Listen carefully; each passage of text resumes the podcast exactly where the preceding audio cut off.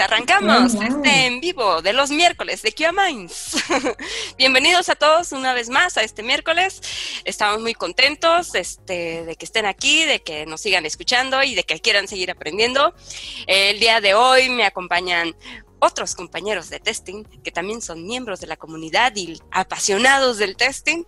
Y pues bueno, mi nombre es Blanca, pero quiero presentarles a José Luis Cárdenas. Por favor, preséntate, dinos desde dónde nos acompañas.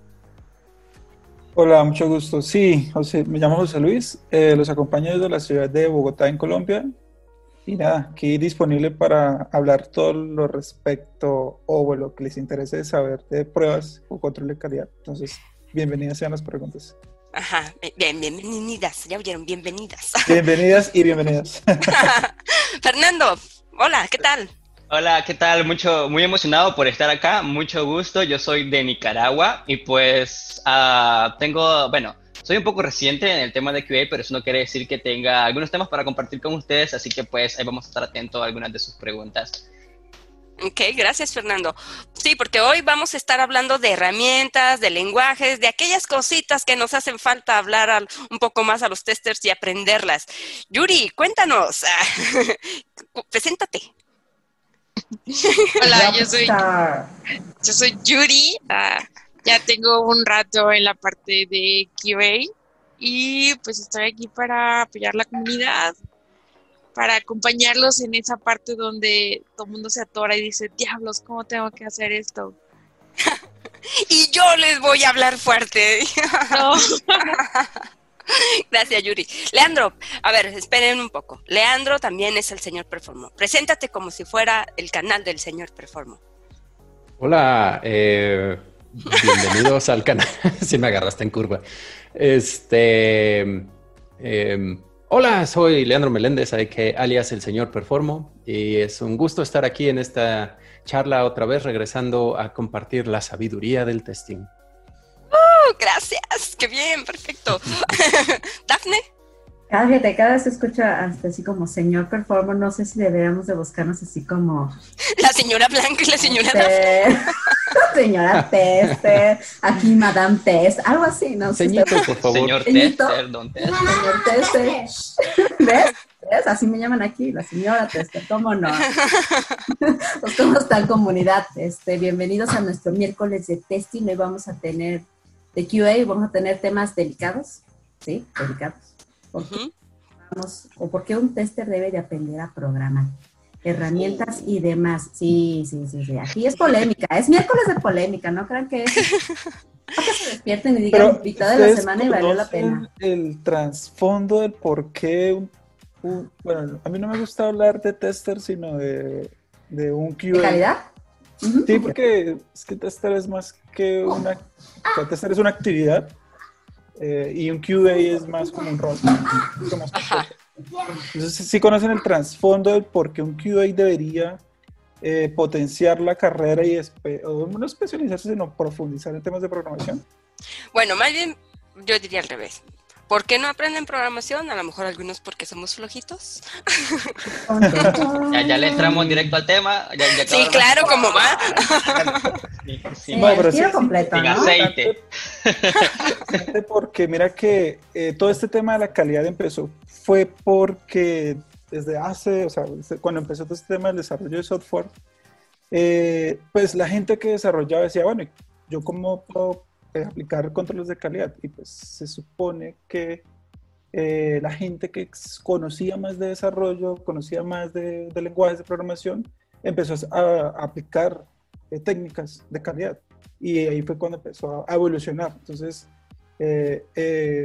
por, por, mucho que digan, ah, es que yo hago pruebas porque no me gusta programar, pero sé, sé, esto, me gusta mucho el tema de software. Entonces, en cierto punto, te vas a chocar. al, igual siempre que estamos haciendo pruebas de software, mínimo tenemos que tener la lógica de programación para poder avanzar en la parte de control de calidad de software. Yo sé de que hay muchas personas que son empezaron como tester manuales, tal vez, ¿verdad? Y pues le da miedo ese salto a la automatización porque tienes que aprender a programar. Pero realmente, pues, desde el momento que ya nos metimos eh, eh, en, en, QA, en QA, tenemos que tener claro de que vamos a toparnos con, con programación. que va a haber problemas. Oye, no, pero espera, yo de por sí cuando yo he visto, bueno, no sé por qué si soy mujer, ah, pero si de todas maneras tú dices, tengo un problema en programación y te ven con tu cara de tester, así de, ah, hola, la que levantas los efectos y te ha estado fregando. Entonces dicen, no, pues ahora no te ayudo, voy a hacerte la más difícil. O sea, sí, sí, hay que aprender a programar, pero, ajá, el orgullo ingenieril, tienes que averiguarlo tú, ¿no? Como debe ser.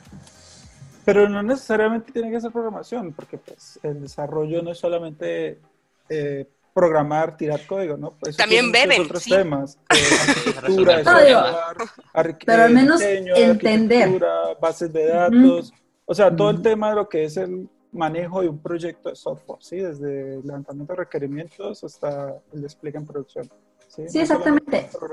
De acuerdo. de Entender todo el flujo, entender los conceptos, saberlos aplicar, saberlos identificar y todo, para poder de verdad decir, ah, este proceso no estamos haciendo lo que tenemos que hacer, o acá en este proceso yo, yo opino, yo digo que podemos aplicar esto, o sea, por eso es como tester más que saber programar, entenderlo, ¿no? Y aparte ya después ensuciate las manos y a lo mejor ya te pasas a la parte de automation, Exacto.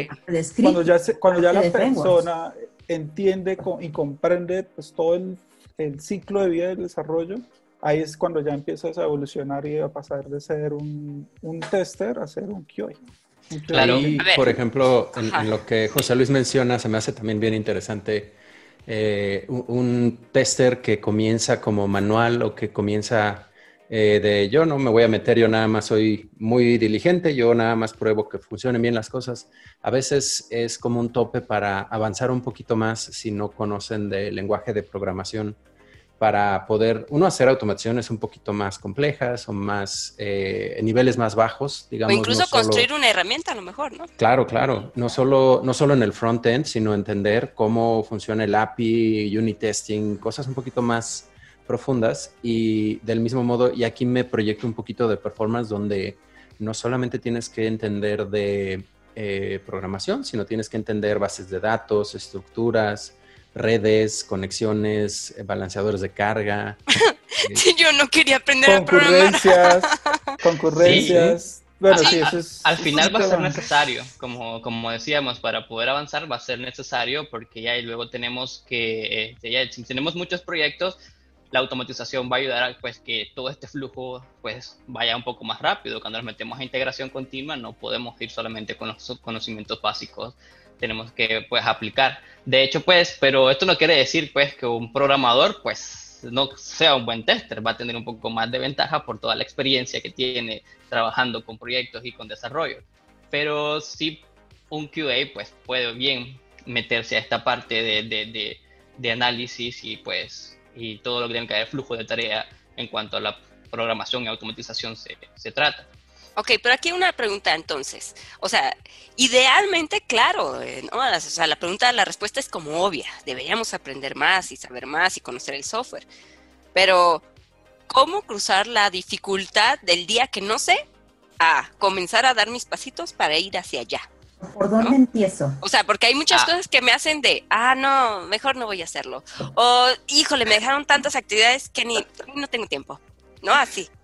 Digo, Pues- aparte de saber que, perdón, aparte de saber Sí, qué sí. conceptos debo de empezar a manejar y decir, oye, ¿sabes qué? Vete y léete, no sé, el ciclo de desarrollo de software, o vete e investigate cuáles son los conceptos básicos de programación, de Java, de wha- whatever que tú quieres, ¿no?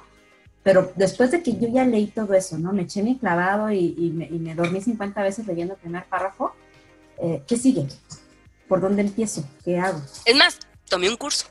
¿Con un curso? Yuri, ¿tú qué piensas de eso? Yo, yo, tengo una, yo tengo una experiencia. Ah, bueno, no, Yuri, tú, vamos, Yuri. dale, dale, sorry, sorry. No, justo complementando todo lo que están diciendo, estoy totalmente de acuerdo. Y para seguir complementando esta parte y responder la- lo que dices, me ha tocado trabajar con QAs donde me dicen, ay, falló, eh, ¿qué es? Entonces, ya sabes, el típico, chécate el load balancer, es Nginx, son las APIs, sos- es, es esto, es tal, es tal, o sea, entender la herramienta. Y yo siempre les recomiendo aprende a conocer la herramienta en la que tú trabajas. Como acércate a un desarrollador. Oye, ¿y para dónde va? Acércate a los DevOps. Oye, ¿y esto para dónde va? Y esto el otro, porque Me ha tocado inclusive que llega un QA y me dice, ay, es que quiero hacer pruebas de carga y quiero aprender a hacer pruebas de performance. Y digo, ah, ok. Entonces primero tienes que pedir acceso a tal y a tal y a tal lado porque tienes que monitorar para ver si sí le estás pegando. Si los vas a hacer nada más por apuntar, no tiene ningún chiste. Ah, ¿y eso qué es? Ah, y así todo lo que le explicaste no entendió ni una palabra porque No. ni, ¿En qué idioma? los términos los Por agarran, no ¿no? dominar conceptos. Exacto. Sí, Entonces, eh, por lo aprendan menos- a conocer su herramienta, Tien- la que trabaja. conceptos. Y Yo, yo aquí he dado muchas charlas al respecto y siempre, pues, en todas las charlas que he dado y toda la experiencia que, que, pues, la que he adquirido en pues, todos los proyectos que he trabajado, he llegado a una conclusión y es, el primer paso es definir el plan de carrera, como estoy acá y quiero llegar a esta parte. No, porque- les pides mucho. A veces uno no sabe qué va a comer al No, otro día. No oye. necesariamente. Es cierto. No, sí, sí, Yo sí quería es importante porque mira que, que como, ha, como ha venido evolucionando eh, el rol, eh, ya el rol, o sea, lo que es ser un QA ya está muy bien estructurado, ¿sí? Entonces, eh, por lo menos ahorita, si les digo, ¿saben qué es un software engineering in test? Que Ujú. ya es el otro escalón. Eh, la- en Lo control- del QA. pero es el software engineering in, test, es ya el, el- es el rol donde ya estás en la capacidad de, de qué, de hacer scripts especializados para cualquier tipo de prueba, pero teniendo en cuenta muchos temas de infraestructura, integración continua, cloud, etcétera, etcétera. Exacto, o sea, ya desarrollas un Entonces, sistema. hacer yo empiezo diciendo, ¿saben qué es un software engineer in test? Todo el mundo como, "Eh, no, no sé qué es, solamente sé que quiero aprender a automatizar. Ah. El dueño de aquí es mi tío y me dio chamba. Ah, ¿no? A ver, chicos, Entonces- déjenme, le- les doy la- la- las, este, una preguntita que nos tienen aquí y, y que ya me la vienen respondiendo, ¿eh? pero es nada más para que, que no se me olvide que Sabrina quiere saber. Ella quiere ya iniciar en automatización, dice, eso es para, para donde voy, pero no tiene idea de programación. ¿Por dónde empiezo? ¿Cuál sería un primer responder. lenguaje? ¿Por Yo dónde puedo- arranco? Yo a puedo. ver, Fernando. Ok, me voy a poner aquí el audífono más cerca. Bien, Para que me escuche. una, una de las experiencias que yo tuve a dar el salto a la automatización tuvo que ver con algo que, la- que los expertos creo que odian mucho y es con Selenium ID. Pero hoy Selenium ID no está muy bien complementado, ya no es como antes, así que existe una herramienta que puede ayudarte a dar ese salto y es Catalan Record, Recorder, porque te enseña el proceso de cómo levantar un, un test case automáticamente, pero tienes que entender algún poquito de HTML, CSS y JavaScript, pero él te ayuda a, a escribir la estructura de, de- de todo tu test case. Entonces, a lo Eh. mejor antes de ir por la herramienta, si no saben qué es HTML, si nunca Ahí, vieron por páginas ejemplo, web, por ahí. Tú- Creo que eh, Fernando lo dijiste justo en el orden. Yo hubiera, yo recomendaría primero que se den un clavado HTML, comenzar a entender las estructuras, cualquier ML, eh, Marking Language, que comiencen a entenderlo, cómo se genera, cómo se integra con CSS, cómo se ha integrado con JavaScript y ya luego con plataformas un poquito más complejas, entender las tuercas de atrás, cómo funcionan. Ya cuando tienen un poquito más de entendimiento en esas capas, digamos, ya les da lo mismo la herramienta que les pongas, que, que si Selenium, que si OFT, que, porque ya sabes cuáles son los elementos o los objetos que va a estar buscando la herramienta o cómo funciona la herramienta. Mm, Porque lo que pasa Sí. muchas veces es que brincan a una herramienta que mágicamente hace algunas cosas, no sé cómo, pero yo las estoy automatizando y ahí te puedes perder muchísimo. Yo sí recomendaría arrancar con HTML, CSS y JavaScript, entender JavaScript, cómo lo ok. arma. Vale, sí, Ahí y para complementar, ah, para complementar. Sí, sí me gustaría decir es eh, otra cosa que también eh, recomiendo mucho y pues también lo hablamos en la comunidad de la que pertenezco es eh, También pertenece a ¿eh? Ya estás aquí. Ah, Ah, ok, sí. Eh, eh, un- digamos que eh, el, el- el- el poder decir, para empezar a automatizar, tienes que hacer, es, lo hace complicado y es porque automatización es un, un mundo muy grande, ¿sí? Eh, pero tienes que saber como, bueno, existen varios tipos de pruebas. Solo- no es solamente probar un HTML, o sea, estas, las pruebas backend. pruebas Digo, ahí es automatización test, del frontend más de popular. No, por eso, o sea, es que Sí. hay demasiados mundos Pero- de automatización, hay demasiados te- eh, esto, Pero creo que lo más temas para fácil automatizar. Entonces sería bueno que web. la base es como, hey, bueno, pruebas backend, ¿qué son pruebas backend? Pruebas frontend, ¿qué son pruebas frontend? Eh, ya si te interesa el tema y como que, uy, esto está muy interesante, entonces puedes ir siguiendo como pruebas de performance, pruebas unitarias, pen testing, sí. Cuando ya comprendan todo ese mundo de automatización, ahí sí empezar a profundizar en las herramientas que existen actualmente, comerciales y no comerciales, para poder lograr el tipo de automatización que quieres llegar a hacer. Entonces, para pruebas frontend está Selenium, Protractor, etcétera, etcétera, etcétera. Para backend está Resazure, eh, todo el tema de las assertions, entonces TSNG, Pero- JUnit, Chive, etcétera. etcétera. Pero Entonces- creo que la pregunta de ella era cómo empezar y muchas veces eh, lo más fácil de empezar es cuando entras a la a web. Creo que es muchas veces cuando, cuando haces pruebas funcionales, la automatización es mucho más fácil, mucho más entendible y luego eso te, te da un poquito más de seguridad para lanzarte a, a- a otras cosas más grandes como Selenium WebDriver, que de hecho pues ya ahí cuando puedes empezar con el backend y es por eso que humildemente pues yo decía que puedes empezar con Catalan Sí, Record sí. No, no, sí, Que- no, que- está bien. que sí, está esa bien. a, a punta de clics, pero eh, esto te va mostrando cómo se construye y tú vas a entenderlo de loca- del primer localizador, cómo se localiza en CSS, y esto te va a animar luego, como es muy compatible con, con, con, con todo, lo, con todo el algoritmo y con la sintaxis que se utiliza en Selenium WebDrive, una vez que ya estés metida en eso, ya podrás avanzar un poco y entender un poco más de la automatización más completa. Entonces, pues, eh, en mi opinión, creo que para esa pregunta puedes, puedes empezar por ahí, pero mis compañeros tal vez puedan tener algo más para complementar de cómo empezar eso. Sí, re- A ver, recuerden como tips, recuerden que como Ajá. tips que motive a la gente, ¿no? Porque a veces Claro. nos da como miedito o flojerita iniciar. O si es demasiado grande, ¿no? Ajá, Nos es como, asusta. ajá, como te dicen, esto, esto, esto, el libro A, B, C, el tomo cincuenta y tantos, ya que te los leas, vienes y tú así de, Ahí, ahí tal vez, eh, y, y yo también hice, eh, eh, igual que Fernando, hincapié en web por eh, enfocarnos tal vez ahorita en empezar donde es más común automatizar, que hay más demanda, que es lo más probable que un tester comience a trabajar. Sí, Eh, exacto. Ajá. creo yo que es eh, pruebas web. Tal vez eh, API y services hay un poquito también que está comenzando a ver en abundancia debido a Agile. Eh, pero eh, por ese enfoque, sí, es donde van a empezar, donde a lo mejor hay más demanda, donde caen la mayoría que empiezan en el mundo de testing, de automatizar esta página. Y en ese camino fue que sugeríamos. Estoy de acuerdo también con Jesús, que hay N cosas y especializaciones que uno puede irse por el agujero de conejos y siguiendo cada vez más profundo, más detallado y más conocimiento. Pero yo creo que primeros pasitos de bebé, pues sí es donde todo el mundo empieza, ¿no? Sí, o sea, Sí, si estuviéramos ah, teniendo como una pirámide, ah, sí, esto no es Illuminati, ¿va? Ah, sí. No, pero si tuviéramos una pirámide que representara la parte de abajo, que es la mayoría de los testers a la base, ¿no? Que hay más manual, luego ya van teniendo cierto expertise, y bueno, los que gozan de estar en la punta de la pirámide, precisamente como mencionaba José Luis, ¿no? Que este, son testers más completos, que saben más herramientas, que van hacia otros lados, y entonces bueno, brincar de la base a la punta, pues hay que nadarle y hay que buscarle y también hay que ver como en qué te vas especializando.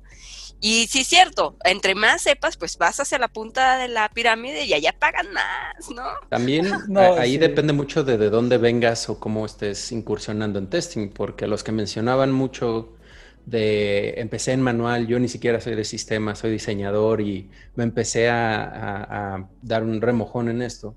O los que eh, carrera de sistemas, ahí puedo proyectarme un poquito. Yo empecé como developer, entonces ahí brincar a otros temas, ya tenía conocimientos, brinqué en bases de datos, brinqué en redes ya traía conocimientos y fue así de, ah, pues sí, funciona así la automación. Pa, pa, Un pa". test remojado, ¿va? ¿Por qué no? Nah. Mm, Yo ya estaba remojado por todos lados. sí, no, no, no. Eh, Sí, pero, pero, una, depende mucho, ¿no? Del background de cada quien, eh, que, que- que herramientas trae en el cinturón casi literalmente, ¿no? Sí, Sí, la curva de aprendizaje de la automatización es bastante larga, pero se puede ver que se acorta a niveles de pro- productividad luego, una- luego que una vez ya, ya te metiste en eso. Entonces, pues, como que vale la pena arriesgarse a, a meterse en ese charco. Pero vamos con nuestro auditor, Yasmani, llegó. ¿Tú qué piensas, Yasmani? Preséntate. Bueno, como estamos con la tardanza, me parece un poquito. Ah, bueno, yo creo que eh, tal vez para iniciar en, lo que en la parte de automation, tal vez eh, primeramente deben hacer saber, ¿no? Por lo menos los tipos de pruebas que existen. ¿Qué es un sanity? ¿Qué es un smoke? Los functionals. Y bueno, y de ella, como también decía, ¿no? Eh, yo creo que eh, por lo menos saber un lenguaje de scripting. Puede ser Python o Ruby, tal vez, o Java, perfecto. Y es que porque eh, ya sabiendo un poquito lo que puedes hacer con un lenguaje de programación, ya, ya tienes una idea de qué es lo que podrías eh, o qué es lo que vas a automatizar y más o menos alguna idea de qué podría hacer. Bueno, al menos eh, eso, yo creo. Y ya después, como dicen, ya, te puedes especializar en lo que es, por ejemplo, eh, si, quieres hacer UI, o, o, backend, o mobile, o performance. Y bueno, y antes de eso, eh, tal vez saber un poquito lo que son los best practices de cada lenguaje que vas a llevar. y un poco también de patrón. Claro, porque si ya te vas a meter a programar y lo vas a hacer mal, no eres un digno tester. exacto. Correcto. Oye, ¿nos has escuchado de una herramienta que se llama UI Vision RPA? ¿No es como para eh, automatización de robots, este, de procesos? Bueno, no sé para qué, pero aquí alguien nos comenta Lugo, que es fácil para entender, para automatizar. Digo, yo no lo había escuchado. es parecido como a, la de UFT, creo que nada más es Record and Play. O sea, sí puedes a lo mejor meterte a la programación, pero creo que es más como reconocer. No sé, dile que te conteste, que investigue y que nos diga. Okay. detalles, grandes detalles. Un demo. Ahí, ahí, estaban tocando el tema, pareció interesante que tocaron el tema de que a la calidad no, no solamente son ingenieros los que terminan probando, sino por lo menos en mi caso, en el, en el equipo en el que estoy, eh, hay, teníamos una chica que era lingüista y terminó en el mundo de pruebas por cosas de la vida pruebas de Translate. Ay, sí. Entonces llegó y me dijo, pues yo quiero aprender a automatizar, pero, o sea, ¿tú cómo le explicas términos de tecnología y de ingeniería a una persona que es lingüista? Entonces me tocó hacer como todo un tema con mi jefe, como, bueno, ¿cómo hacemos un plan de carrera para poder lograr que la chica, ella ya sabía temas de prueba, pero pues, ¿cómo hacemos para que ella automatice? Entonces la conclusión fue como, bueno, introduzcámosla en el mundo de la calidad, empezamos con lo básico, qué es la calidad y para qué sirve la calidad. Y ahí eh, fueron saliendo preguntas eh, desde qué es un servidor, para qué sirve un servidor. Eh, a la final nosotros como, como automatizadores terminamos, terminando, terminamos construyendo un producto de software, un producto interno, ¿sí? Entonces tenemos que aplicar todas las normas o pues todas las buenas prácticas de un proyecto de software a lo que es una automatización. Entonces, explicarle eh, gestor de repositorios, unos Git, eh, los diferentes tipos de repositorios, entonces ya después acá lenguajes de programación, prácticas de programación, paradigmas, etcétera, etcétera, después las tecnologías, ¿sí?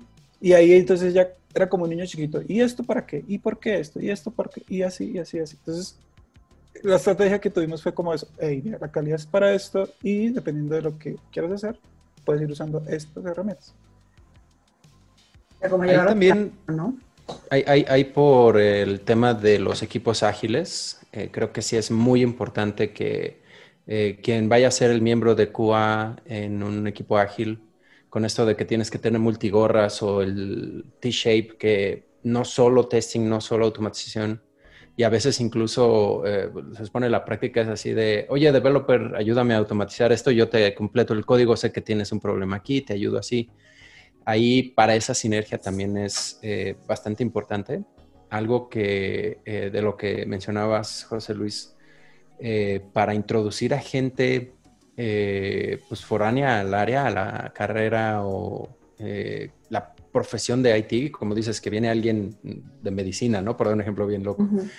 hay algunos, incluso jueguitos en Android que me gustan mucho que ayudan como retos a ir armando eh, hacker, creo que se llama uno de estos juegos, donde vas armando código y alguien eh, ajeno a codificar comienza a agarrar, eh, porque es como una línea de pensamiento, ¿no? Esto de la de programador, de que vas con eventos, vas con funciones, vas llamando cosas, loops, ifs, todo este tipo de condicionantes, ir generando como que ese, ese chip, porque si es un modo de pensar programáticamente hablando, eh, le puede ayudar mucho a alguien de fuera. Y ya que va entendiendo esos detallitos, eh, el, el horizonte se le abre, las oportunidades y sí creo que es muy, muy importante hoy en día, en especial, como les digo, los equipos que están evolucionando a ser de verdad ágiles, no estos de mandamos QA por ahí después de los sprints para que a lo mejor el mero viernes se termine todo. Porque somos muy ágiles. Claro. Eh, Sí. Para evitar eso, es importantísimo que las personas de QA comiencen a expandir un poquito esa, eh, eh, el- lo de la T, ¿no? El, muy, muy profundo en el tema de testing, pero abarcar también un poco del resto de los temas referentes al proyecto. Y- Pero Bueno. yo diría que, perdón, nada más, yo diría que no importa. Adiós, Fernando. Ah, no me Así. Deberíamos tener algo que salga a fuego, así, eliminado. Ah.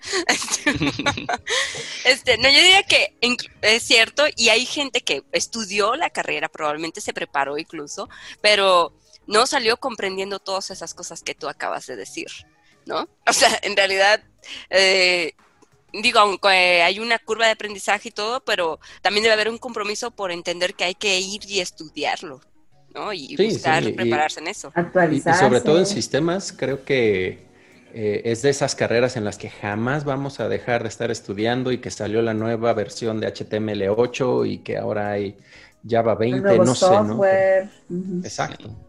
Sí, Eh, no. tiene- ti- sí, la verdad que... habla. Ay, sorry. No, es que, es que lo que pasa es que me, me, me, me acordé mucho, pues, de que estamos hablando de cosas de programación, pero también de herramientas. Y bueno, creo que no precisamente por ser tester, no vamos a dejar de lado algunas herramientas que nos van a servir como cosas básicas que deberíamos de saber, como utilizar GitHub. GitHub debería todo tester saber utilizarlo. Eh, Faisila o algo para FTP. Este, algo que nos ayude a los a controlar la mensajería de boot como Firebook, todas esas herramientas que son bastante básicas, que no precisamente tienen que estar ahí como que de cajón en tu área de QA, deberías entenderla, no por no aunque no seas desarrollador, porque al final también te van a ayudar a, a- entender todos esos, todos esos conceptos que necesitas para, necesitas para entrar en la automatización, porque cuando automatizas realmente también estás, estás trabajando en un proyecto de desarrollo y por ende se cumplen los mismos, casi los mismos ciclos de vida de un proyecto de, de desarrollo, porque igual estás codificando. Tu, tu- proyecto tiene que ser casi tan, tan legible y tan estable como que estuvieras programando un, un, desa- un- un programa normal, común y corriente. Sí, Sí, de hecho. terminas un- desarrollando un programa, prácticamente. desarrollas. Sí, sí. o sea, es un nuevo pro- es un nuevo proyecto donde se trata de automatizar todo lo que vas a probar del otro proyecto. Sí, así que apúrense con GitHub, Faisila, Firebook. Diría Yuri, principalmente con Git, por favor. Pero pues la ventaja es que existen esto, herramientas como SourceTree, te facilitan todo el mundo de comandos.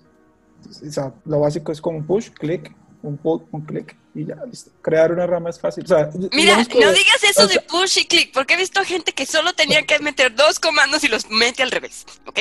O sea, no, pues lo digo porque eh, no todo el mundo está acostumbrado a la consola, no todo el mundo es puritano y yo quiero aprender Git de una vez de consola. No, pues hey, mira, existe SourceTree, en SourceTree es un botón, eh, botón push, pum, clic y listo, ya haces Sí, push, pero- eh, Pero imagínate que a veces falla y te dice, ok, mira, ocurrió un error y estás, estamos, estamos tan amarrados a la interfaz de que, ok, ¿y, y ahora qué? ¿Qué vamos a hacer? Entonces tienes que ir a los, tienes que ir a los comandos para hacer algo, hacer un reverse o, a- o o cambiar una rama si la interfaz no te está resolviendo. Creo que estoy de acuerdo que sí te resuelve mucho la vida utilizar interfaz gráfica, porque yo lo hago también, pero nunca está mal saber Más- No, sí, no, no, Un no es poco que, más- no es que no esté mal, sino es como te facilita y como que no te No, lanzas directamente a los tiburones a lo que es Git. Entonces puedes empezar usando la interfaz y ya cuando tengas esos errores que tú estás comentando, es donde ya te tienes que obligar a aprender el- la naturaleza del- de la herramienta o de la tecnología y empiezas a, a- a- a lanzar códigos en la consola. Yes. Ahí- y olvídense del ejemplo- testing, lo importante era Git y HTML, vayan y salven su vida. Todo lo demás como sea, ¿no? Oye, Fernando, acá nos pide Lupita Vela que si podrías este, repetir las herramientas que mencionaste. Y que le envíes un beso, dice. Ah, Ah. Un saludo. Ah. Eso es Lupita. Ok, eh, la primera herramienta creo que estábamos hablando de Catalan Recorder, luego estábamos, Ujú. estábamos mencionando ahorita GitHub, eh, Faizilla, que es para FTP, eh, um, Fire- Firebook, que es para este, la mensajería de mensajería y edición de todos los books. Esto pues eh, son, complementos que se instalan en tu navegador y tú puedes ver cómo, cómo te ayuda a detectar a, tra- a- a través del DOM eh, o te facilita la lectura de- del- del DOM eh, de todos los elementos que tú estás inspeccionando. Ahí yo quería aprovechar tantito también para agregar algo que estaban mencionando respecto si a terminal o tal herramienta o con interfaz gráfica. Yo ahí creo que recomendaría más bien entender el concepto de lo que está haciendo la herramienta. Que sepa Y- qué hace antes de que le pique. Sí, sí, y, y- y esto va a sonar un poquito a broma, pero me ha tocado varios que aprenden solo una herramienta y solo que es casi casi el tercer botón de la izquierda a la derecha el que tengo que picar primero. No sé por qué, pero que lo tengo que picar primero. Ajá. Y, Vi la grabación del robot que grabó todo y eso hizo.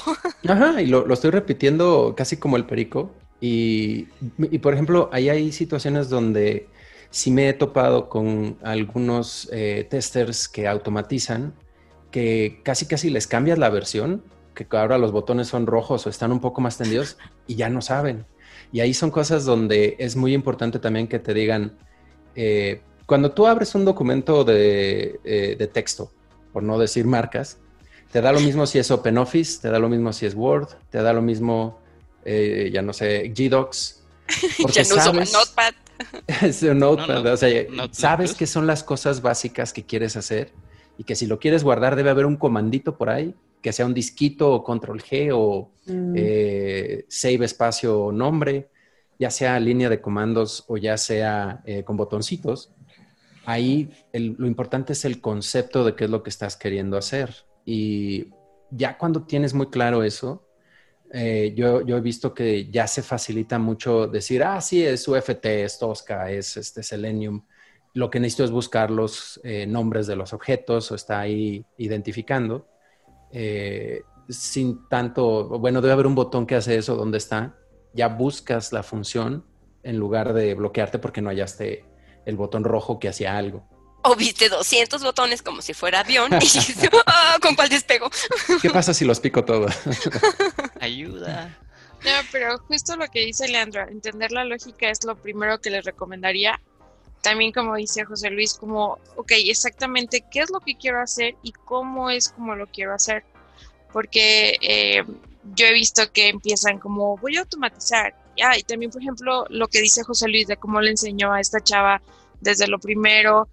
Yo también les recomendaría que se echaran como una leída sobre mejores prácticas hay un libro que es como los 50 errores que cometen los, los ah, cuando automatizas, ahorita no recuerdo el nombre, está en inglés, no me acuerdo el, el- el autor, pero en el primer capítulo dice que tener, eh, tienes que pensar que tu código también tiene que ser mantenible por otra persona y tener 10 o 20 ifs anidados no te hace el mejor código del mundo. Ajá. Eh, No es Entonces, inteligencia artificial tampoco. No es Clara. inteligencia artificial, entonces pensé que era broma lo del libro. Me tocó ver un código en el que dije, ¿qué está tratando de hacer? Entonces fui y le dije, oye, ¿cómo qué querías hacer haciendo todos estos este, loops anidados? Ah, no, pues quería hacer esto. Y le dije, oye, ¿y un for no te lo resuelve? No, ¿por qué? ¿Un qué? Un for. Un for. Y yo, pues Eso mira, si haces un for, lo que estás diciéndole es que es esto, esto, esto y esto y esto y esto. No, es que así queda. Y, está a punto de decirle, Y "No, está así de, código". Quítate, yo hago tu código. Entonces, eh, sí, justamente, eh, luego a veces entender los conceptos, nos queremos, me ha tocado verlo también, que se quieren ir luego, luego a programar el código, el, el- el- la teoría la quieren como echar a un lado, ay no, qué aburrido, ya dame código, ya quiero ver que, cómo poner una línea, ya quiero ver cómo poner el otro, pero justamente los conceptos son importantes, inclusive cuando estás programando y la Analizar, leer. Analizar, leer y pensar que así como tus test case lo va a leer alguien más y a lo mejor alguien más los va a ejecutar, tú quieres que tu código tenga prosperidad y alguien más alguna vez lo va a mantener, tú no eres eterno en ese trabajo. Era un Terminator, eso pasa por escribir mal código. Ajá, está, como sí. orgullo dejar un código bien escrito, bien hecho. No, Es y- mío, es mi código. Algo que, eh, escuchando lo que dice Judy, me, me hizo acordar algo, una, una muy mala práctica que se usa, eh, por lo menos cuando se empieza a automatizar pruebas frontend, ya sea con Protractor o con cualquier otra herramienta, es el manejo de selectores. No, Pues uno la primera lo que hace es clic derecho, digamos en Google Chrome, clic derecho consola y clic derecho copiar CSS selector y ese es el que pega ya en, en tu el, el selector. Y el día que el front cambie, ¡fua! esa automatización no funcionó. Te demoras un día buscando el error y el problema era porque el selector cambió no te diste cuenta. Entonces, así como, como Yuri dijo, el código es mantenible y eso es, digamos que uno de los por, del por qué a veces las empresas no, no invierten en automatización. Porque es muy costoso mantener las automatizaciones. Entonces, sí. O, o al- yo diría al revés, o a veces quieren tener un QA porque creen que con eso se va a resolver los problemas del, del código, cuando en realidad es, oye, si capacitas a los programadores, ah, Eh, exactamente. Entonces, entonces eh, el tema de construir un buen selector, eh, no todo se soluciona haciendo if.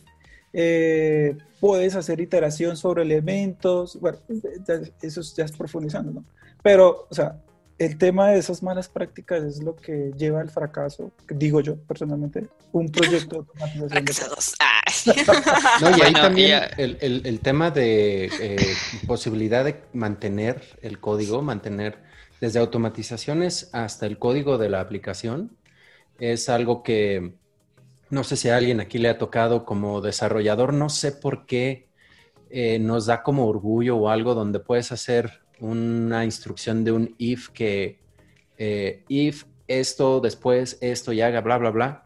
Hay modos de codificarlo o escribir eh, ese mismo código en una sola línea con punto y coma y con un paréntesis y un signo de interrogación que a- es como un morbo raro de desarrollador. También lo he visto en automatizadores donde ves el código y así de, como decía Yuri, ¿qué carambas está pasando aquí? A ver, espérate, y tienes Escribe como esta que línea que de dice- cabeza. Ayuda. Ah, Sí, sí, sí. O, o, ¿se acuerdan esas imágenes que eran como patrones raros y se veía de repente un caballo en 3D que brincaba? Así me siento a veces con esos códigos, así de. Y yo tengo que arreglar esta cosa. O hacer viscos mientras lo leo para Ah, sí, interpretarlo. sí, sí. Ándale, para que vaya saliendo eh, qué, qué es lo que dice el código en realidad. Y ahí hay un principio que sí, uno, mejores prácticas para programar, también para automatizar, hay mejores prácticas, como decían los selectores, no anidar demasiado, no hacer demasiados ciclos innecesariamente, 300 ifs en lugar de un case, no sé. Pero eh, eh, está el- un principio que le llaman de la poesía del código, donde... Hasta- Pero dilo en un tono más romántico. ¿Alguien tiene violines La atrás? La poesía. poesía. La poesía de vuestro código, hermosa dama, no. Este... Pero sí tiene que ser muy comprensible. El if, las variables, que sepas perfectamente de qué estás hablando, no el, el clásico, el X. Ah, ¿qué era ese X? O qué está ¿Por qué haciendo? uso no? dos veces X? Ah, X, X es el nombre de la clase, X punto dos. X, que es el método, y le mando el objeto X2 también. Y es así de, no, pero cuando pones if, window, size, equal, eh, 8, eh, then, y, y que alguien que no conoce código pueda decir, ah, pues creo que aquí, si el código no pasa esto, falla o el validador está aquí. Es muy importante eso también para que sea comprensible para cualquiera.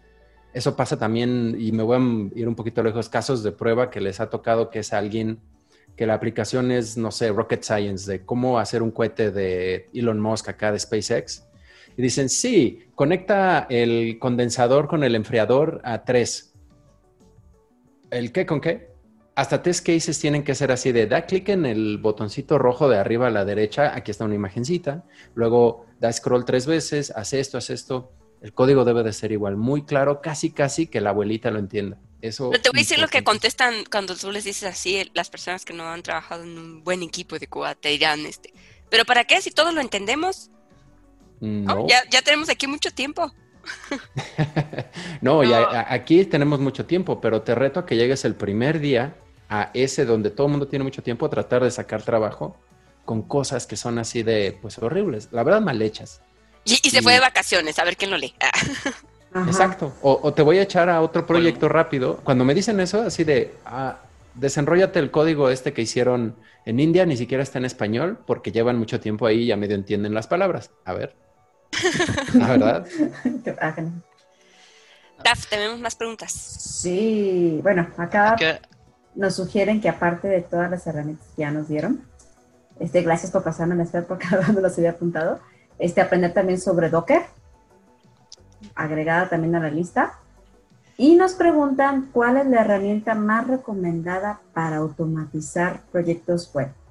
mm, Ok, todos digan una. Selenium que ustedes recomienden.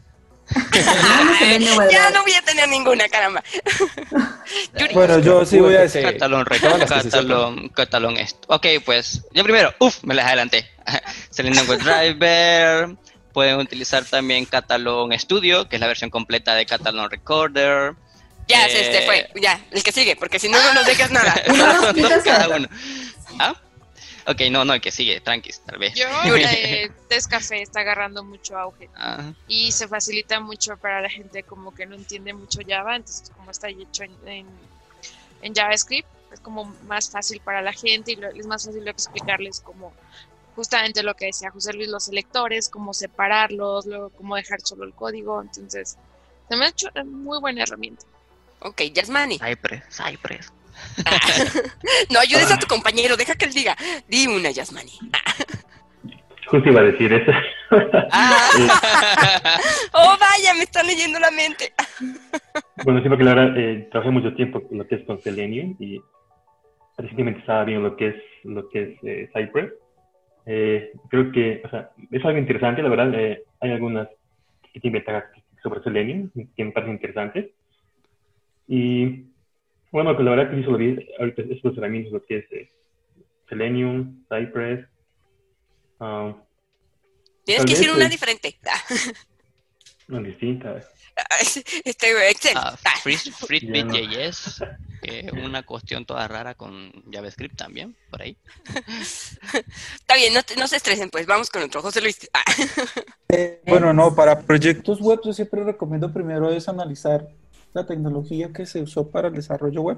Eh, o sea, el framework puede ser, o sea, si usó Angular o si se usó React. O, Y si bueno, fuera Angular, ¿cu- ¿cuál usarías tú si fuera Angular? Entonces, eh, ahí es donde entra el cha cha cha.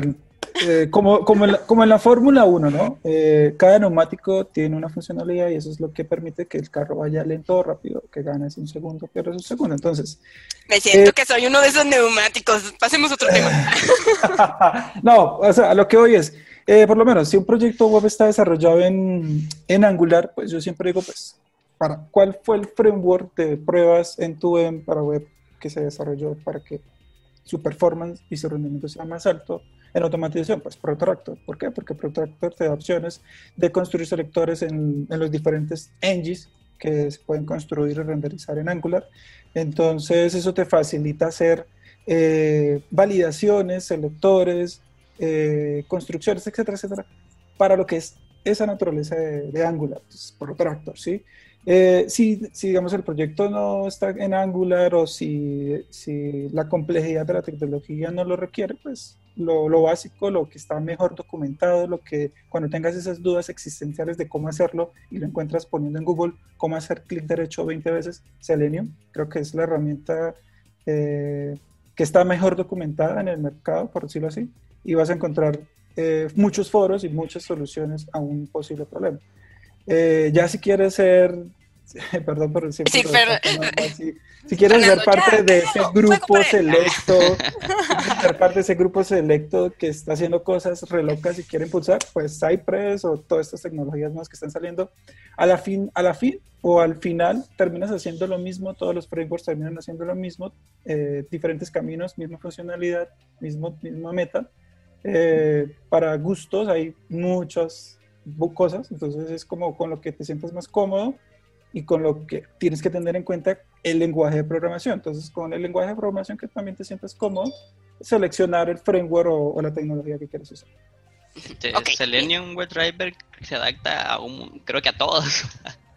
bueno, Java, no, pero si es C Sharp, móvil o si es Python. eh, iOS, este... A ver, Leandro, Sí, dinos. también. A ver, Fernando, ya, ponlo. Sorry. Le emociona el tema y que también. Padre, emocionense. Bueno, ahí, ahí yo voy a agregar eh, ya también una cosa a tomar en cuenta, como decía José Luis, me gusta mucho de qué se está programando, de dónde viene, cuál es la plataforma, porque no, no siempre es, eh, de nuevo, el silver bullet, la bala de plata, que bueno para todo. Y también hay que tomar en cuenta, eh, si tienes el presupuesto, pues te puedes ir eh, a plataformas que, pues algunas hasta son bastante caritas. El UFT, tienes el Tosca, tienes el Test Complete, eh, varias, varias plataformas que son buenas, son muy... tienden a ser fáciles de entender o comenzar a trabajar con ellas luego, luego, porque a veces muchos con Selenium se traban, se atoran si no tienen un poquito de background de entender.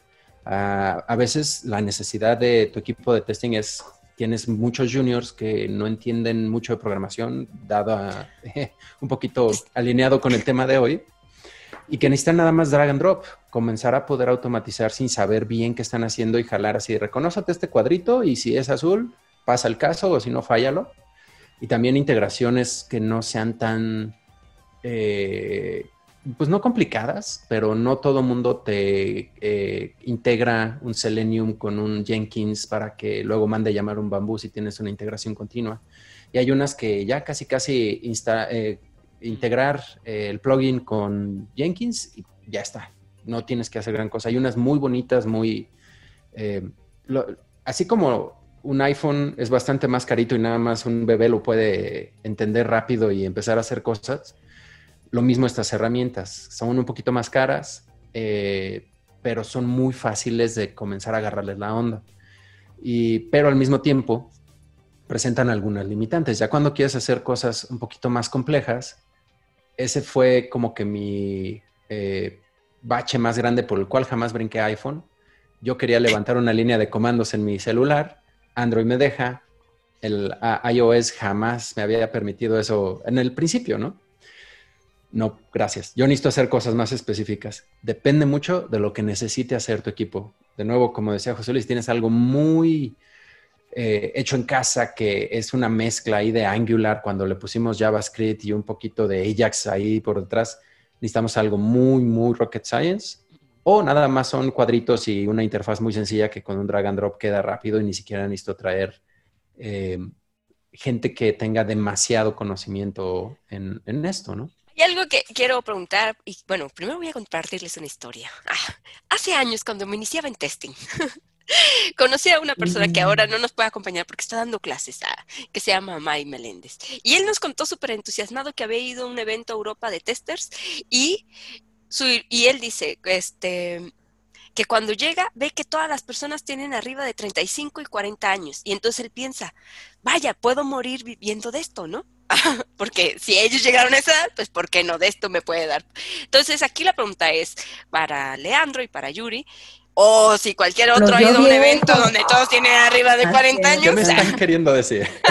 Uy, ah, que les gusta codearse con gente bien experimentada.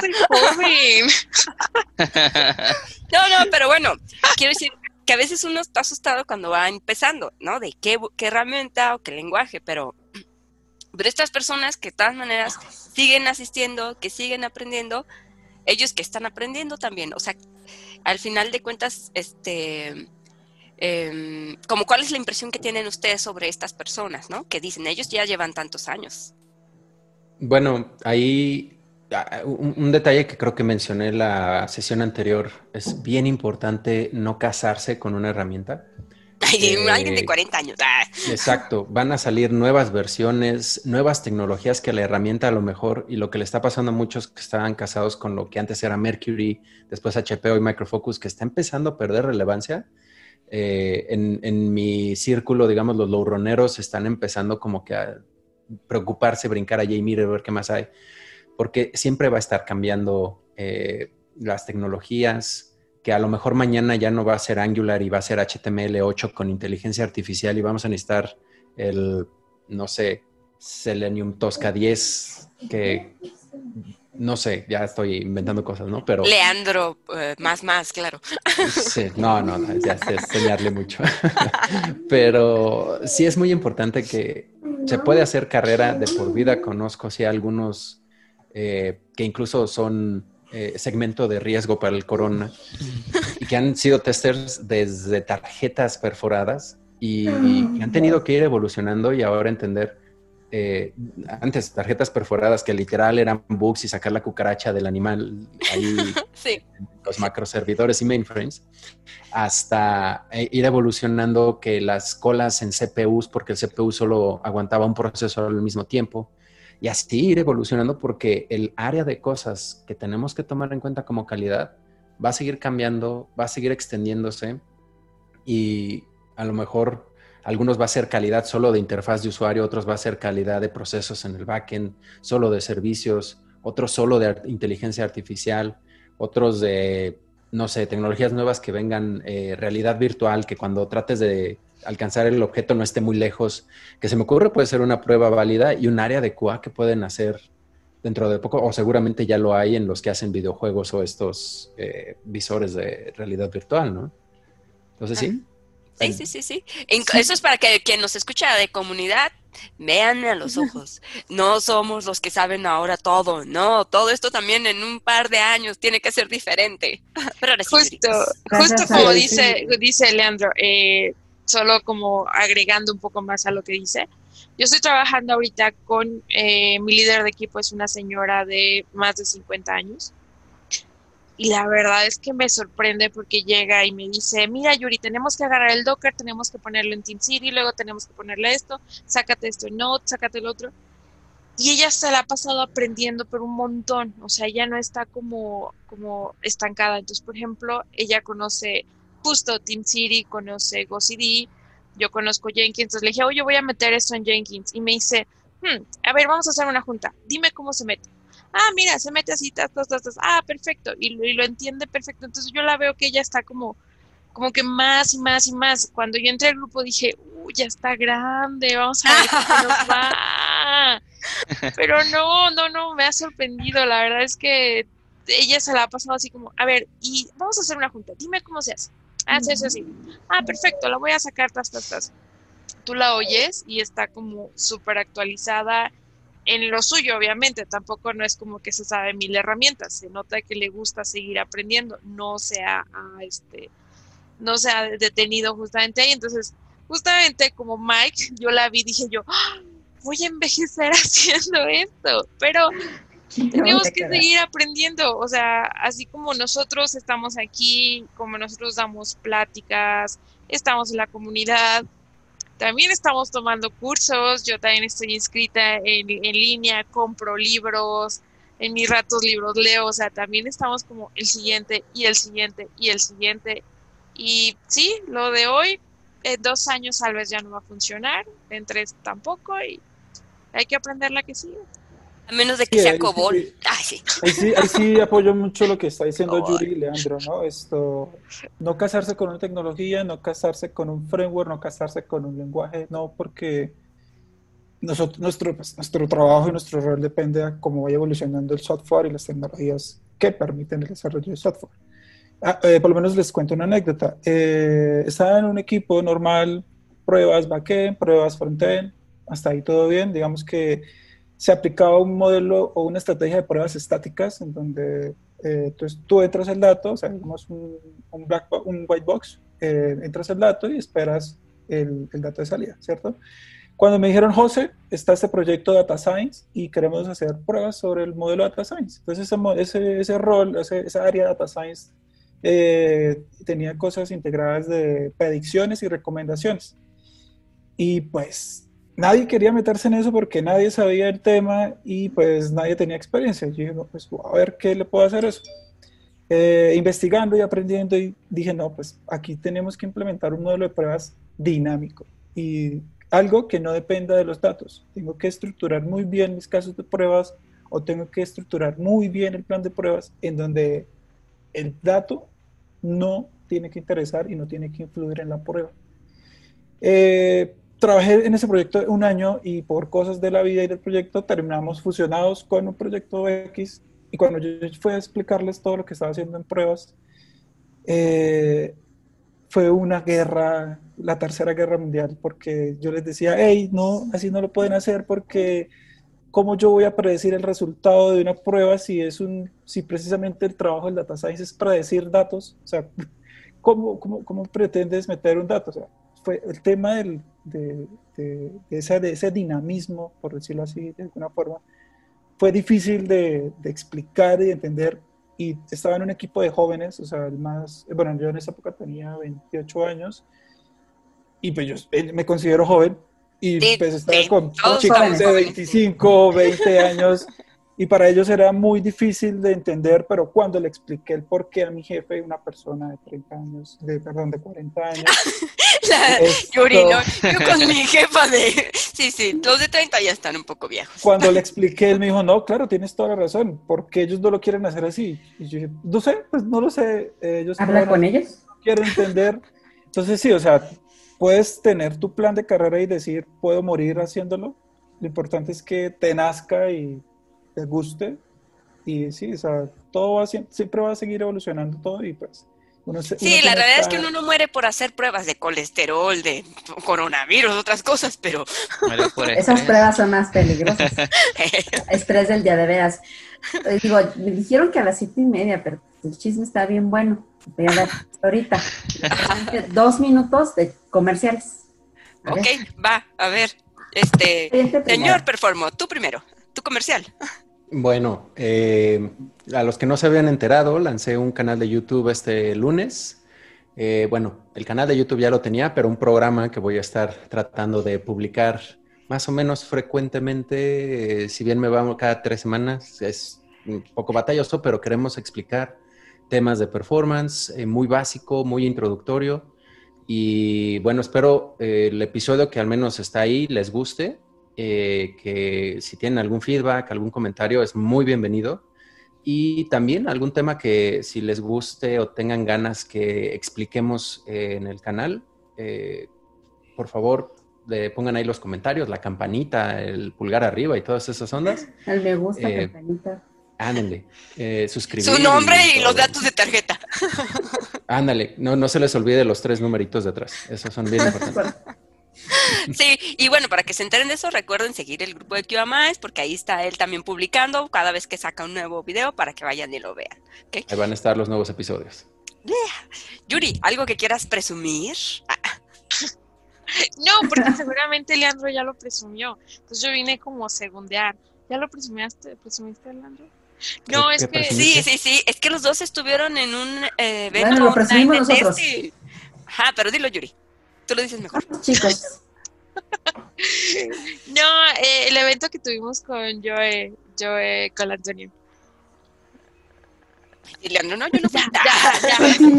Leandro, no, yo no fui. Ah, ok, ah, Leandro me invito a un evento eh, de performance testing con, con Joe con Antonio.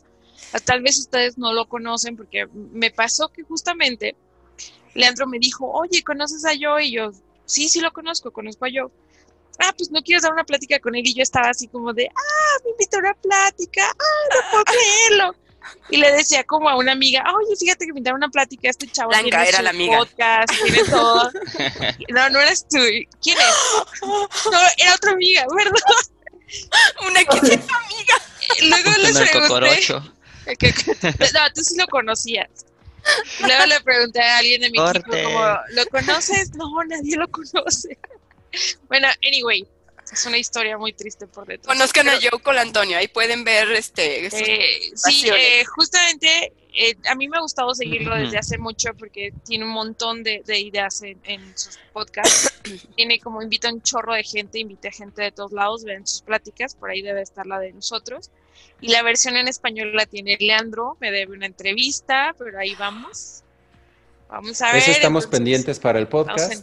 Eh, pues sí, Yuri está ahí en la fila, también pendiente para salir en un episodio, pero pues poco a poco. Ahí vamos sacando las cosas. Y pues sí, como dice Yuri, es curioso que muchos testers eh, no se salen un poquito, digo, todos en QA Minds vayan aquí eh, agarrando ahí su información, pero pues también internacionalmente, como decía Mike Meléndez, allá en Europa tienen sus grupos, en España, IQ Minds uh, en, en, Europa, el Hands-on Testing. Joe Antonio tiene también muchísimo contenido. Y pues hay unos que otros eh, generadores de contenido muy bueno para todos los que quieren pulir sus eh, skills o sus habilidades de testing. Y pues sí, es muy recomendable y em, me dio mucho gusto que Yuri pudiera participar ahí con Joe. Yo no participé, la verdad es que... Y yo, eh, no, no, yo no sé de qué hablas, ¿eh? Yo no sí, la verdad a mí se me pasó mandar ahí la, a, la convocatoria alguna propuesta, pero pues Joe me dijo, oye, este, necesito eh, más gente, ¿me puedes recomendar a alguien? yo, ah, pues ahí está eh, Yuri, Ana también, Ana Barragán, que ah, iba a presentar en el hands-on testing. Pues le dije, eh, y aparte, pues también no quiero sonar nada antifeminista, nada de eso, pero son chicas. Es muy importante tener chicas en el mundo de performance. pero eh, pues también, eh, no por cumplir cuota, pero pues sí, eh, apoyo muchísimo a que pues, necesitamos más chicas en el área de testing, en especial de performance.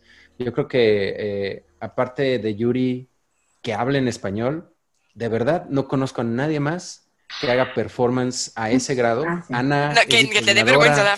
empezando y es muy buena, que también ya dio un muy buen empujón pero creo que con una mano cuento a todas las chicas que conozco en performance y eso está muy mal.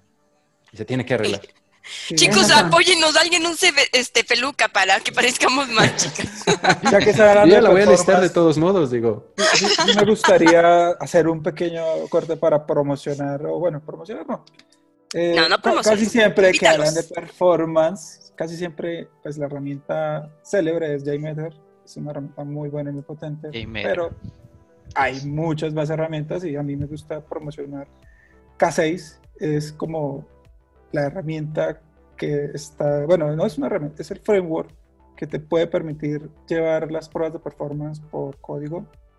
Eh, Hablando hoy de herramientas y developments, muy bien. Exactamente, me parece interesante porque eh, digamos que eh, como todo se construye a la medida, en la empresa en la que estoy me, me, dijeron, José, necesitamos una herramienta, o sea, un, un, framework de pruebas de performance que se adapte a nuestro producto al 100%. Me imaginé, espera, como los nuevos magos, ¿no? Claro, permíteme, traen una bolsita con herramientas.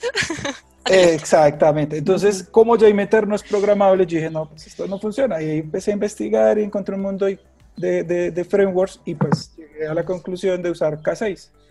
Esta es una herramienta muy funcional, su core está escrito Go, eh, su, interfaz, eh, su interfaz de programación es para controlarla desde JavaScript. ¿Cómo se eh, escribe? K6. K6, K de kilo y un 6. Ah, órale. Así de sencillo. Entonces, así como es de sencillo su nombre, sus implementaciones son completamente sencillas. GitHub lo está promocionando porque su framework de performance está escrito en K6 e incluso tú puedes, el acceso al repositorio de, su proyecto es completamente público. Entonces, cuando tengan dudas, pueden ver cómo GitHub está usando, eh, no, perdón, GitHub no, GitLab, cómo GitLab está usando K6 para, para hacer sus pruebas de performance eh, como un framework propio. Entonces, chicos, cuando tengan dudas o vean que JMeter no soluciona algo tan fácil, casa dices como, como ese otro camino. Ahí voy a robarme un poquito el comercial e invitarlos también a que escuchen el episodio de Perfights, donde entrevistamos a Pepe Cano, que es de los desarrolladores de K6. Ándale. Eh, ahí explica bastante, bastantes detalles y sí, una herramienta que yo creo que cualquier developer debería de tener eh, en el cinturón de herramientas necesario. O sea, cuando nos estén imaginando, así vean, ¿no? Así como superhéroes, magos, alguien con un cinturón y varias herramientas, yo cocinando. Todo en el cinturón. Ese personaje que sacaba su, su martillito y arreglaba todo así con su cinturoncito. ¿Es demoledor? ¿Cómo es que se llama? Sí, sí, Félix. Sí. Ah, Félix. Bueno, yo también. Ah, perdón. No, perdón, no, no, no. Eh, no, no, no, no, tú no, amigas, ¿no? Dilo tú primero. lo que dice José Luis, este, sí, hay muchas herramientas de, de, de performance ahí afuera, hablando de herramientas. Yo siempre he sido amante de las herramientas que son open source eh, justamente la plática que di sobre Siege. Casi nadie lo conoce y lo utilizan muy poco y lo, y deben de utilizar no solamente los testers, también los DevOps. También los desarrolladores porque se vuelven víctimas de su propio éxito y otra herramienta que también he utilizado mucho es Vegeta, hecho en Go también. En Go Testing las dos son, no tienen interfaz gráfica, las dos son en consola. Soy muy de consola todavía, pero son tal cual, o sea, nada, llegas, lo escribes y listo, ya está trabajando la herramienta tal cual como te lo estoy contando. Entonces, sí, como dice José Luis, dense una vuelta. Hay, hay muchas herramientas, no todo es JMeter, no todo es Running, no todo es ahí. Ahí hay más. Solo hay que Eh, buscarle. ¿Ya terminamos? Ah, déjame dar un último comercial, ¿no? ¿O qué? Ah, No, mentira, yo también tengo comerciales, pero ah, anda. sí, no, pues no, pues bien. échale, échale, échale, Fernando, yo me espero, yo me espero. Yo me voy Ah. hasta que todos se van también, o sea. Ah, cool. No, bueno, pues ah, también, ya que estamos hablando de herramienta, también casual también quería platicarles un poco sobre Flutter Driver, que es para es, un, es algo nuevo y está pues para las pruebas móviles y es muy fácil de aprender. Es casi la misma sintaxis que utilizamos en Selenium WebDriver, pero como que se pega más rápido. Y pues, y pues también quería invitarlos un poquito pues a que se den una vuelta a la comunidad de Firefox. Ah, Ah, de Ay, mira, pero lo- no tapes el letrero, mueve tu cámara para que se vea así sí. como, ya, aquí está atrás. Ahí está. Y pues mañana en la comunidad de Java tenemos también un meetup, mañana jueves, que es para patrones Pasando de los blog. links, Ah, Eh, pongan los links, si no, qué chiste. links. Ok, ahí lo paso. compartir. Ahí lo, ahí lo, ahí lo, ahí lo, ahí lo, ahí lo- ahí lo También tienen su, van a tener su meetup online, supongo, ¿verdad? Sí, para que se den una vuelta para, ah, para que puedan aprender un poco sobre cómo está el patrón de blog y pues Mm. algo de, de Flutter, ¿verdad? Esto está llevado, es, es, es organizado por la comunidad Yuk de Guatemala, pero va a participar uno de nuestros exponentes aquí representando a la comunidad de Nicaragua y va a estar buenísimo para que se den una vuelta. Ahí les paso el link para que lo compartan. Muy bien, muy bien, perfecto, gracias. Bueno, pues, ah, bueno, tú, Yasmani, ¿quieres decir algo? Decir- Ah, auditado, auditado. ¿Algún comercial? No, ya hasta me ignoró, adiós. No, bueno, bueno, comercial, no, bueno, por ahora no, no, no tengo. ¿Eh? Puedes Para pasar. la próxima ya, ya voy a pensar en algo. Ok, ok. Va, bueno, entonces yo me voy el último comercial. Este, eh, hay un hay un lugar que se llama Community Z donde están organizando un evento. Por ahí está la liga en, en el grupo de QMIs. Hoy es el último día por si quieren aplicar como speakers. También es un evento online de testing. Este, también, bueno, luego vamos a tener una sesión diferente donde invitemos a aquellas personas que, este, digo, el señor Performance siempre va a estar, ¿ok? Ah, pero bueno, vamos a invitar a otros que, que luego quieren hacer podcast o así. Y este, y el comercial es que también está por ahí unos chicos haciendo su propio podcast que se llama Qualitzer.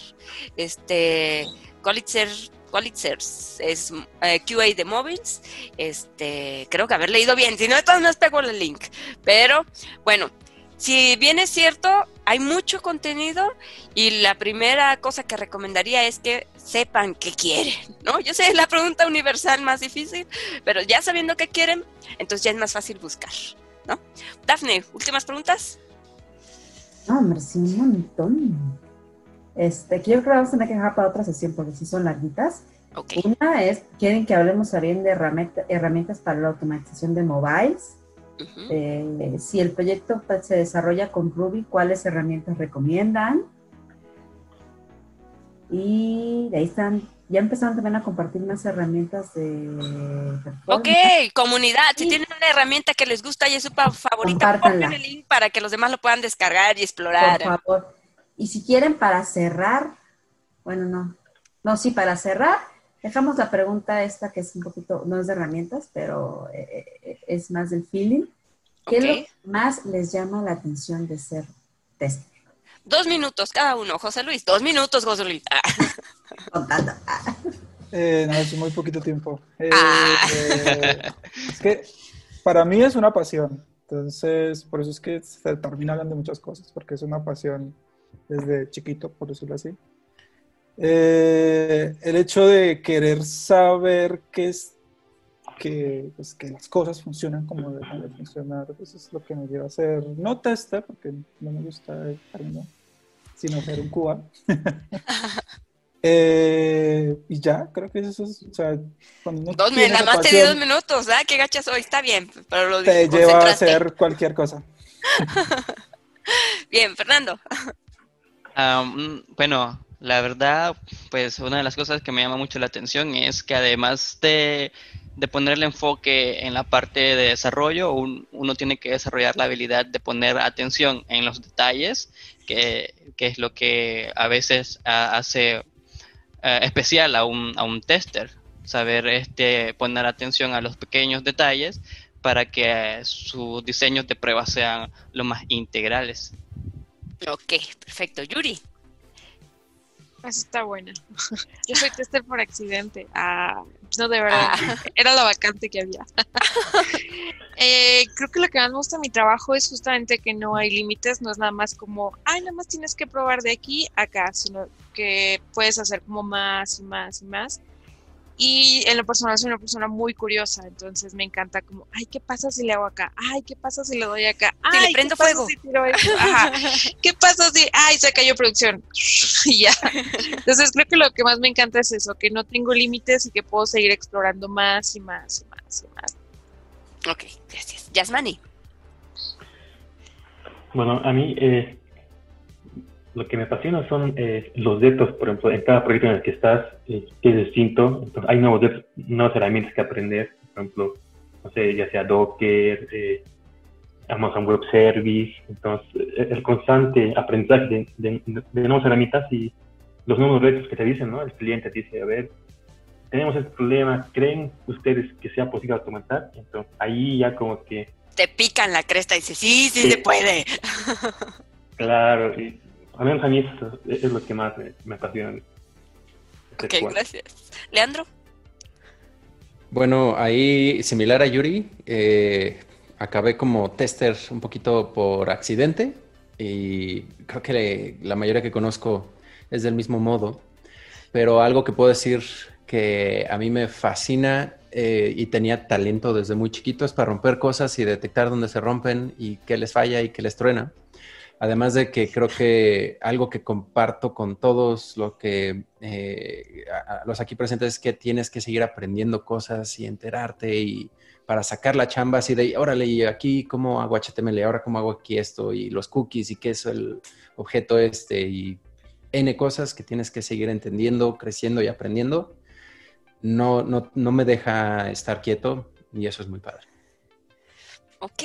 Ah, A mí lo que más me gusta es que tengo otros amigos igual a mí. Ah, Estuvo buena esa. No, bueno. me gusta el chisme, pues. Ah. No estoy sola, hay más Ey, no, locos. no, yo también.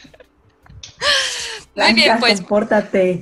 tú, Entonces, bueno, antes de, bueno, a mí me encanta ser tester porque me gusta eso del análisis y me gusta estar ahí como picándole y moviéndole y destrozar cosas, como que es mi expertise.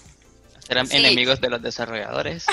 No, no, yo soy muy contraria a eso, ¿eh? Muy, muy contraria. A mí eso, ¿somos amigos o esto no funciona? No hablen mal de desarrolladores. Yo todavía medio soy desarrollador. Sí, no, no hablen mal. no, yo, no, yo me casé. Yo me casé con el más- de mi marido.